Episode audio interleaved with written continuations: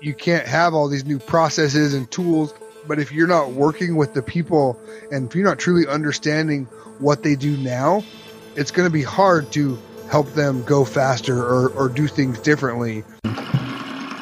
Ackerschnacker, der Podcast des Cyber Innovation Hub der Bundeswehr. Hello and uh, welcome to this week's episode of the Ackerschnacker. My name is Julian and I'm in here as a substitute for Simon who usually uh, hosts this show, but uh, he is currently on naval training exercise, uh, so it is my honor to host this show today. We are still on our summer tour. Uh, a few weeks ago, we spoke to AFWERX and SOFWERX, the innovation units of the United States Air Force and the Special Operation Forces. And uh, today, I'm really glad to welcome Matt Denny from NavalX, the innovation unit of the US Navy. So, Matt, uh, how are you doing? I'm doing great, Julian. How are you?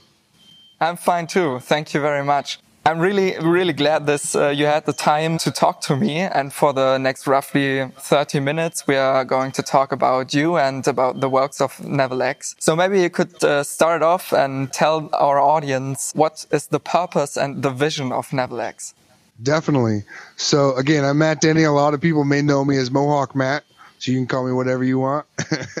but yeah, NavalX's mission is we are a super connector. So we're we were established about a year and a half ago, um, February 2019, by Secretary James Hondo Geurts, who is the Assistant Secretary of the Navy for Research, Development, and Acquisition. What is unique about NavalX compared to like AFWERX, who you said you recently talked to, and SOFWERX, is our core mission is to connect where AFWERX and SOFWERX, they have a little bit different where they are doing a lot of the innovation themselves and we are doing innovation in different ways.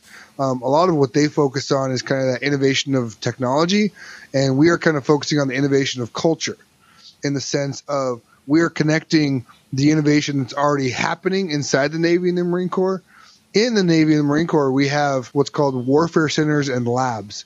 This is where kind of this in, these innovation or new technologies are already being worked on, and NavalX is coming in to help connect them to each other um, to our industry partners, to our academia partners, to active duty sailors and Marines, and kind of to look at problems differently in the sense of, hey, this is how we've been doing it for so many years, and some things work. Maybe there's different ways we can do it. And it's not a better or for worse thing, it's more just a different way. And in some ways it's faster, some ways it's cheaper, some ways it's it's just different. And a lot of that comes in the space that it, that we have our new NavalX headquarters here in the capital, Washington D.C. is one of also one of our tech bridges, and that's kind of what we use. We have 12 tech bridges, which we'll talk to more later, but we use those as um, kind of those locations to help people come have a space to think differently. And everything we do here, like no one here wears a uniform, and that's and it's kind of that check the uniform at the door because it kind of helps change that mindset. So NavalX is really here to connect the Marines and sailors and the naval civilians to each other, to our industry partners who can help them go faster, cheaper, get the right technology in their hands, and also to the academia partners that we can partner with, and also to people like yourselves. There's great things we can learn from each other of our nations working together. Absolutely. You've mentioned a lot of topics, but maybe we take a step back and discuss a little the beginning of NavalX. You, you mentioned that Secretary Geurts founded basically the, the NavalX about a year ago in, in February 2019, if I'm right. And what were the motivations for the Navy to say, okay, we really need our own innovation unit? So a lot of it came from, and I don't speak for him, for Secretary Geurts, but as, as I've heard him say many, many times, is a lot of it came from there's a lot of innovations or inventions or things going on inside the Navy and the Marine Corps, both on the military and the civilian side, but because the organization is so large, it's hard for everyone to know who exists or who to talk to. You don't always know. And, and any, that's not just the Navy, that's any organization more than a couple hundred people. It's hard to know the people that work down the hall from you, let alone the people that work on the other side of the country or the world from you. And so it kind of started because of that need to help bridge those gaps and kind of remove some of those information stovepipes that just naturally occur in large organizations. And so, really, that connection piece that is our first mission. The, we do some other things and we do training and we do, but it's, it's all based on that connecting piece. It kind of came from that. Interesting. So you mentioned basically there are also silos within the Navy that you are trying to break up, right? Yes, and there's there's silos within any or, large organization, and it's not a fault of the people that work there. It's just the massive size. And If you are a team that focuses on artificial intelligence, well, that's that's what you see, and you become the expert at that. Well, there may there may be another team who's working on radar technology, but that you, you may have more in alignment than you think, but you may not talk to each other because your technology is a little bit different. So NavalX can come in a way of we're we're trying to pay attention to all the things that are going on, so that they they can just keep doing the great work they're doing, and then we can see the goods, the bads, and we say, oh hey, this worked for these guys, maybe it'll work for you, or this failed over here for these team, but I think it might be a good thing for you guys to use. And so it's that awareness. It's so it's not fixing things that are broken. It's more of just better connecting ourselves to each other and to our industry and academia partners. As I mentioned before, we've been talking to AFWERX and SOFWERX, and maybe you could also talk a little about your branch specificity. What is exactly the difference between AFWERX, for example, and NavalX? Or to ask a little provocatively, why aren't you called NavWorks? NavalX came from Naval Expeditions. The Department of the Navy also includes the Marine Corps, which is an expeditionary force. And so it just came from Naval Expeditions was the original name. And then it very quickly turned to NavalX. And when I say original name, I mean like before it launched. And so that's where kind of the X came from was from expeditions. So why is are we not called NavWorks? I don't know. That wasn't a decision that I was making at the time. I was at a different unit at the time. So we're NavalX, and that's who we are. You talked also about the methods you're doing. Could you tell a little bit about that? You're trying to make the Navy and the Marine Corps more agile. Who is your target group? Uh, is it more the admirals uh, and the generals, or is it more like every soldier? I think it's both. If you're going to do it correctly and efficiently, it needs to come from both angles if you just have the admiral and the general saying, "Hey, change, go faster, be agile, do some innovation," and if you're not doing the same thing on the soldier, well, for you guys, it's soldiers. For us, it's Marines and sailors. Um, if you're not doing that on their level, then they're just gonna be like, "Okay, sir," and they're not gonna know why or the reason behind it. They, they might do it because they're told to, but being told to do something and wanting to do something are two very different things. And so, kind of coming from those two angles, is we have teammates who are working with leadership and senior leaders across the Navy and the Marine Corps who are showing them some of the capabilities that are available the agile scrums, the human centered design, um, the different ways of thinking, the mindsets. But then we also have on the other side the actual Marines and sailors themselves. We have a team called the Centers for Adaptive Warfighting the CAW, as we call it.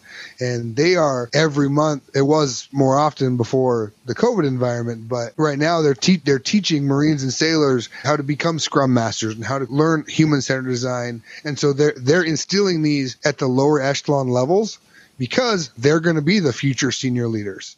And so if you only spoke to the senior leaders, well, they may retire in five, ten years. So you kind of have to go that both angle and get the support of the top level say, hey, we, we like this idea and we want to help change and do some of these things differently. But you have to start teaching them at the lower level because they're going to become the top level eventually. Why does a regular Marine or the regular sailor need to know agile methods like Scrum Master, for example? Could you give us an insight for that? The ways of the military and any large organization is we've been doing things the same ways for a long time. And things like Scrum or human centered design or lean startup, those are newer to the military, but they've been around industry world and the private world for about 10, 15 years. And so it's bringing those current things that are being used everywhere else in the world in the private sector into the military environment. And it's not saying that you can't do your job without Scrum. Like Scrum's not going to save your life, but it may make you save some money and it may help you save some time. And that's the beauty of what we do at NavalX is we're not forcing anyone to do anything. We're kind of evangelists and kind of sharing the information, but it's self-selected. It's there may be admirals and generals somewhere saying, "Go take this training with NavalX," but we're not saying that. We're just saying, "Hey, this is it. Here's some use case studies who Marines who have tried it. In one case, I know a Marine at a he was at Motor T unit, which is vehicles and stuff and for them, it increased. He took one of the classes kind of on accident because someone told him, his friend told him to take it with him, and it increased their productivity by like 50, 60%. And it wasn't that they were like changing the world, it was just changing their mindset a little bit and showing them a different way to track work and to identify what they actually have to do because that's what a lot of scrum actually does is it does put things into sprints and things like that but it helps you identify how much work you actually have for your team. And that's one of the big things. And I think that's not just the military, as humans in general, is we kind of overtask ourselves. Oh, I can, oh yeah, it takes me five minutes. No problem. I got that. But really, it takes them like five hours. But to them, five hours feels like five minutes. So it's helping Marines and sailors kind of look at things differently and help self identify how much time we have and how much we can get done at work. It's a really interesting point. I think you're empowering yes. Marines and the sailors to do it differently. And that's quite interesting because we also have this in our vision statement, which is empowering innovation in defense. Could you tell us a little bit more about how the workshops to teach them agile methods looks like? They've changed. They are virtual now. The concept is still very similar. So when the workshop started, I'll kind of start with the human centered design. So what we do, we really focus on isn't doing it for them, it's teaching them how to do it. The human centered design is a two day course. And that one, uh, that first day, we actually have probably 10 to 15 mid level, mid to senior level Marines in, in their area. We teach them how to apply all these practices and how to think differently and how to work through some of these exercises and problem solving. And then the next day, they actually teach the entire day. So immediately, like traditional courses, you may take a course and learn for like a whole week, and then you go back and you forget it or you try to teach some of your team what you learned and, and you'll get some of it, but not all of it. Whereas something different that, that we do for Centers for Adaptive Warfighting is we apply it immediately. And so the next day, a new set of Marines or sailors, they come in and they are teaching them, and the instructors just kind of stand back and just kind of observe and guide if needed. But the people that just learned it on day one are teaching it on day two. And we found that that helps instill it quicker so they can go take that and immediately go apply it. And what's really great is we don't work on like fake problems. We actually, when they come to the courses, we have them bring things, challenges that they're currently working on or their real life that we ask them to tell us about what's going on in their units. When they're done with the course, whether it be human centered design or the military scrum master, they're actually leaving with solutions to problems that they came with. They're learning the skills and they're solving some things that they were facing before. Could you give us a little bit more uh, background knowledge? What is the difference between the human centered design and and the Scrum Master program? Human centered design is more focused on problem framing, how you look at what's going on in the sense of where human centered design comes with a lot of sticky notes all over the walls and it's usually a scattered of sticky notes everywhere. It kind of looks like someone just took a shotgun and shotgun sticky notes all over the walls. There is a purpose and a method to the madness, and it really goes through thinking differently. And one of the examples is if you were to tell someone, "Hey, I want you to come up with a solution for, or I want you to fix this, or I want you to do this." As a human, we kind of think we go to the solution first. We go to that okay oh yeah i can fix it with with this fix this hole okay, I'm gonna go put tape over it, or I'm gonna go put some putty in it, or I'm gonna do that. It's so what we do with human centered design is well, hang on, let's figure out why the hole is there. Should we be fixing it? Maybe we need to make the hole bigger. Maybe uh-huh. we don't understand the purpose of it. And so it really, before you go to a solution, it strips it down to why you're trying to do something. What's the purpose of doing it? Are we doing it because we were told to and we got to work real fast and okay, yes, sir, okay. Or, or are we doing it because we understand what the actual end goal is and that's where a lot of human centered design comes in is stripping it down to the to the why before you get to the actual result or the solution and then also thinking very differently than traditional. So there's a lot of out of box thinking methods. I mean, I could talk for hours on some of those. Um, and then the military scrum master, which really is just agile scrum master. Of course, you know, Marines, we gotta, we gotta be more hardcore. So we call it military scrum master to make it sound more awesome. It's the same training that you would get as agile scrum master out in the private sector. We actually had folks from the private sector help design the course. But that scrum, agile scrum is more focused on now you know what you're trying to do. Now they actually focus on how to bucket your work and how to actually put your tasks into buckets and into sprints and to put your I've got so much work this week I don't know what to do I'm so stressed and it helps you kind of refine those on both identifying how much time you actually have a lot of people don't realize that 9 hours of a workday isn't really 9 hours of work it's you go to the bathroom, you eat lunch, you talk to your friends, you walk around, you take breaks. And so it can break down how much time you actually have doing things and the complexity that things take.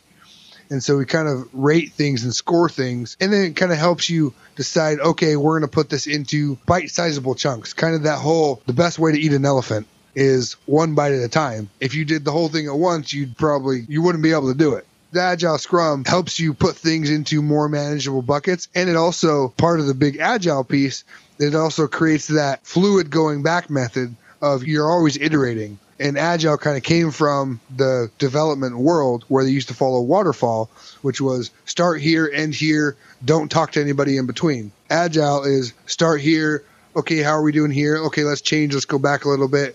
Let's change here and then go here and then let's change a little bit. And so it's that iterative, always changing process. And even as a, digress a little bit, but even as an agility cell, agile can be a buzzword. And everyone's like, oh, agile, give me some of that agile. I need some agileness or some agile scrum. But agile is really just being agility, which is really just being flexible this is a very interesting point. Something I observed also in large civilian corporates is that C level often talks about agility, but every employee feels that actually they are cumbersome and not very agile. And there is this great analogy I like, which uh, is uh, the speedboat, the agile small business unit able to react real quickly to different situations, and the tanker, which is very, there is a lot of inertia. It takes a while to accelerate, to decelerate, and so on. How do you tackle the issue that there is a difference between agility as an empty phrase and agility that really uh, has an impact in the corporate or the entity? That's the ever ending question of how do I take agile and give me some of that agility and actually apply it. And I think a lot of it is whether it's admitted or not is culture. You can't have all these new processes and tools. A lot of people will bring technology and tools in, say, hey, this tool will make you more agile or give you agility. But if you're not working with the people, one of my passions is, is the human side that user centered, if you're not truly understanding what they do now, it's going to be hard to help them go faster or, or do things differently. If you just force it on them, some may go and you may get some folks that shift and become a little bit more agile and flexible, but that may not last. They may only do it because you told them to. But if you do it from an angle of education and kind of empowering, as you said earlier, where you're teaching them that there are other ways to do things. You don't have to do them this way forever, but maybe try it. If it doesn't work, okay. And that's what's really great about the leadership that we've followed under Secretary Geurts is he actually doesn't direct what we do every day. He says, "Okay, go go forward this and if it works, great. If it doesn't, do something different." And that's the whole mindset about behind agility and being agile. And that can be really hard to accept though if you've been doing the same thing for 20 years, doing something differently, that could be very threatening. And that could feel like you're trying to take my job away. I think a lot of it really comes to that core of that empathy side of understanding who your audience is and what they currently do before you just go and try to change them or make them be, be flexible. Maybe some people don't need flexibility in their work because it has to be rigid to get through a process or buy something, but some other things can. Other things can flex a little bit and shift a little bit. This also refers to what you said earlier. You need this human centered design to really get to know why the process is like it is and to understand why people are doing what they do to make them voluntarily use the agile methods, right? Yes. Nice. Uh, so, could you also tell us a little bit more about the scalability? Uh, what is the reach of the workshops? Is it a scalable process? Is it like uh, you can now, every sailor that took part on your workshops is now some kind of a multiplicator within their units? Or is it centralized that you are the sole entity that does these workshops? No, we do not want to be the sole entity that does these workshops. That is not scalable, definitely. And what's really beautiful behind it is when this started a year ago, the two Marines that really took this and ran with it, it has grown from what it was just some some guys in a in a like a gym. That's the room they had available with some sticky notes on the walls in one location and now it's in three locations. Well, it was in three physical locations. Now it's virtually so it's even scaling even farther. But the beauty behind it is what happens is because we're going in and teaching them how to do it instead of doing it for, like if you go and do something for someone, they're just going to do it once or you're going to help them and then they're going to move on. It's the teaching someone how to fish or giving them a fish kind of thing. And so because we're teaching them how and kind of getting them excited and almost infecting them with the agility and infecting them with these new methods, they go back and share this. And there's even some efforts happening right now to scale it to past Marine sailors and civilians, almost a franchise model where if they want to start this up at their unit or if they change units, as we do often in the military, I'm stationed here in South Carolina now and I'm going to move to Japan. Well, great. If you want to stand up a new team that teaches courses there, fantastic. We're here to help you do that we want it to go as spread as wide and fast as possible. We're not trying to limit it at all. All, all we're doing is creating that and empowering that structure. These are what you can follow and then help teach those to the future instructors. And it also helps them not only learn these skills, but all helps helps them learn more than the agility skills and the agile skills. It also helps them learn how to teach and how to talk differently to folks or present to, to give presentations and stuff. So no, we're definitely not trying to corner the market and you must come to Naval X and give us three knocks on the door and twelve dollars. That's not what we're trying to do at all.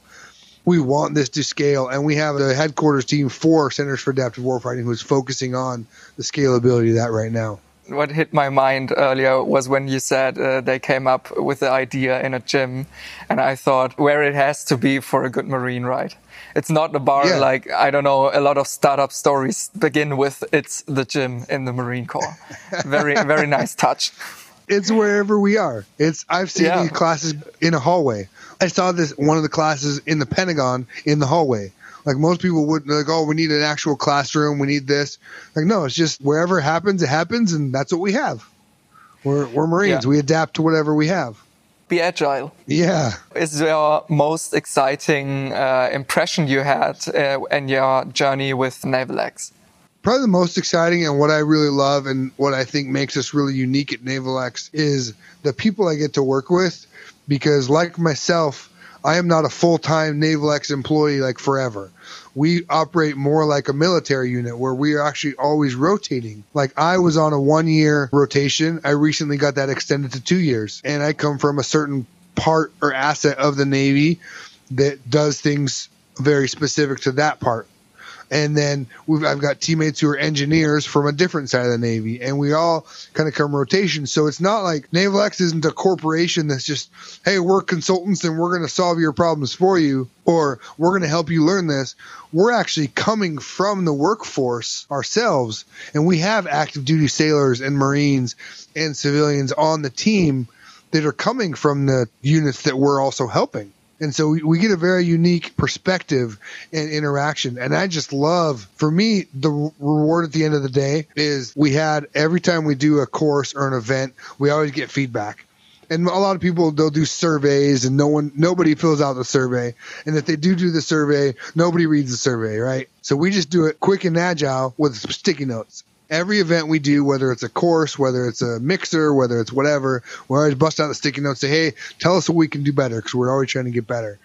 And one, a Marine wrote on, on one of the sticky notes, I'll never forget it, said, I finally feel like I have a voice. That is what we are here to do at Naval X. We are here to connect, and that is a lot of what I do as Mohawk Matt and Matt Denny is actually connect and I give the workforce a microphone and a voice to voice their problems or voice their ideas. There's a lot of ideas out there. The people in the Pentagon aren't all the ones with the good ideas. There's ideas everywhere. So let's let's pull those out from everywhere. And so it's we're I, So- I just love that we're here to just connect and it's it excites me every day. It's a great acknowledgement both for your work and also for the workforce itself, which are, as I understand it, also part of your uh, superconnector uh, strategy. Maybe we could talk about what are these tech bridges? Who are you connecting with whom? And where are they?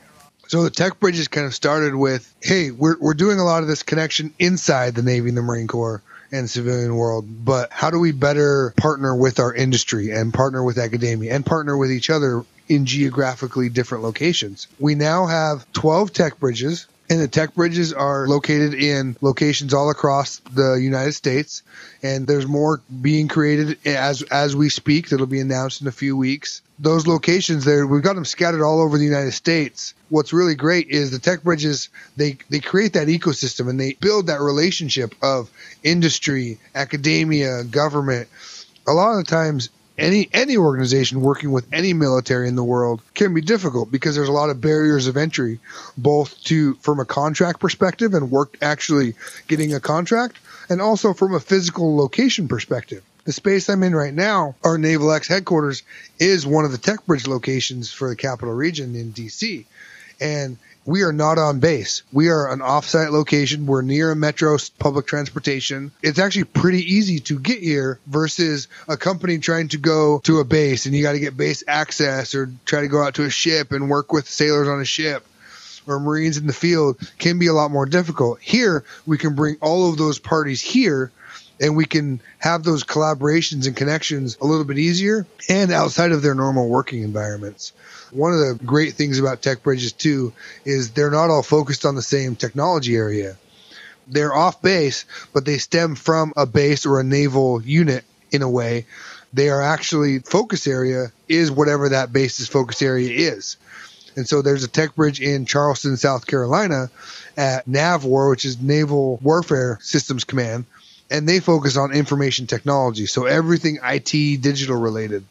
So their tech bridge is really working with industry partners who are in the IT fields. We've got a tech bridge in Rhode Island at Naval Undersea Warfare Center Newport, which their specialty is submarines. And so they are working with industry partners and college and academia partners who are focused on undersea and water. And so it really, they're really creating those ecosystems, not just geographically, but also around that technology. You also talked about the barriers that come with silos, and also we all earlier talked about artifacts like uh, a uniform, and you told me that puts up these barriers. How do you tackle these barriers, and how do you want to break them in and to really make a, a connection with the corporates on a eye to eye level? those barriers that's what's great about well i love what we do at naval x is we're not just focusing on one thing those barriers can be mental and that's where a lot of the uniform comes in if your organization comes to us hey we're kind of struggling we're just hitting a roadblock we want to think differently and it's usually like a general or an admiral of sorts that that comes to us and says this well, if I was to bring that general or that admiral into Naval X with their team in uniform, then everyone's just going to sit there and do whatever the general says because that's what they're used to doing. And so if the general puts a sticky note on the wall that says this, they're probably going to put a sticky note on the wall that says the same thing. So by stripping the uniform down and saying, hey, let's come in civilian attire, let's use first names, not rank, they still know who that person is, but doing those little things really strips that mental barrier of hey, I have a voice. I can actually voice my concerns or my thoughts or my ideas without worrying about getting yelled at or in trouble or breaking chain of command. So really that uniform really it also helps people relax. In any military, we're kind of rigid organizations in the sense of yes sir, no sir. We kind of respond but if if we're using first names, hey Kyle, hey Frank, what's going on? And and there's still a level of respect that has to occur, of course, but allowing us to do that and remove some of that mental barrier really gets the ideas flowing and those thoughts flowing and lets people feel that they can be heard. That's kind of the mental side. That physical side is also if you're sitting on base or because we're in DC, we deal with the Pentagon a lot. If you're in the Pentagon or on base every day, you're around your team. This is how you do everything. And you've been doing the same things for however long. Well, it's hard to change your mindset if you're in the conference room that you also do everything else in. And so physically getting out of that location, whether it's coming to here to our Naval X or to another offsite location, physically changing your spot actually helps you remove one of those barriers of, oh, it's okay to think differently because I'm not there, or it's okay to think differently because I'm in a different location. I've got two more small questions because we are yes. running a little out of time. And okay. uh, speech can also be a kind of barrier. And you talked about uh, think differently. Is the similarity to the Apple slogan, think different on purpose? No, it's just think differently is just a, a, good thing to have. And it really brings in, when I go to think differently, it really stems from diversity of thought. There's been a lot of talk on diversity of people, but it's also diversity of thought it's more than just diversity of skin color or language or ethnicity or race.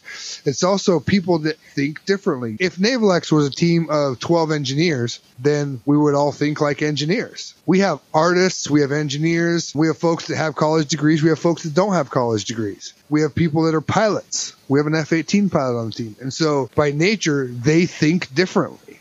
Um, it's, it's, so it's not just telling people to think differently. It's actually bringing the right people around and on the teams that actually do by nature think different. Someone who has had money their entire life may not know how to budget. Somebody that grew up poor, I had to scrape for everything they had. Once they get money, they probably will keep it because they've been able to budget their whole life it's bringing those people together and bringing those. One of the great things actually that happened a few weeks ago is we were having we were solving a problem downstairs. Our entire team we were kind of stumped, and I was like, I'm going to get some air, walk around, and the facility that we're in.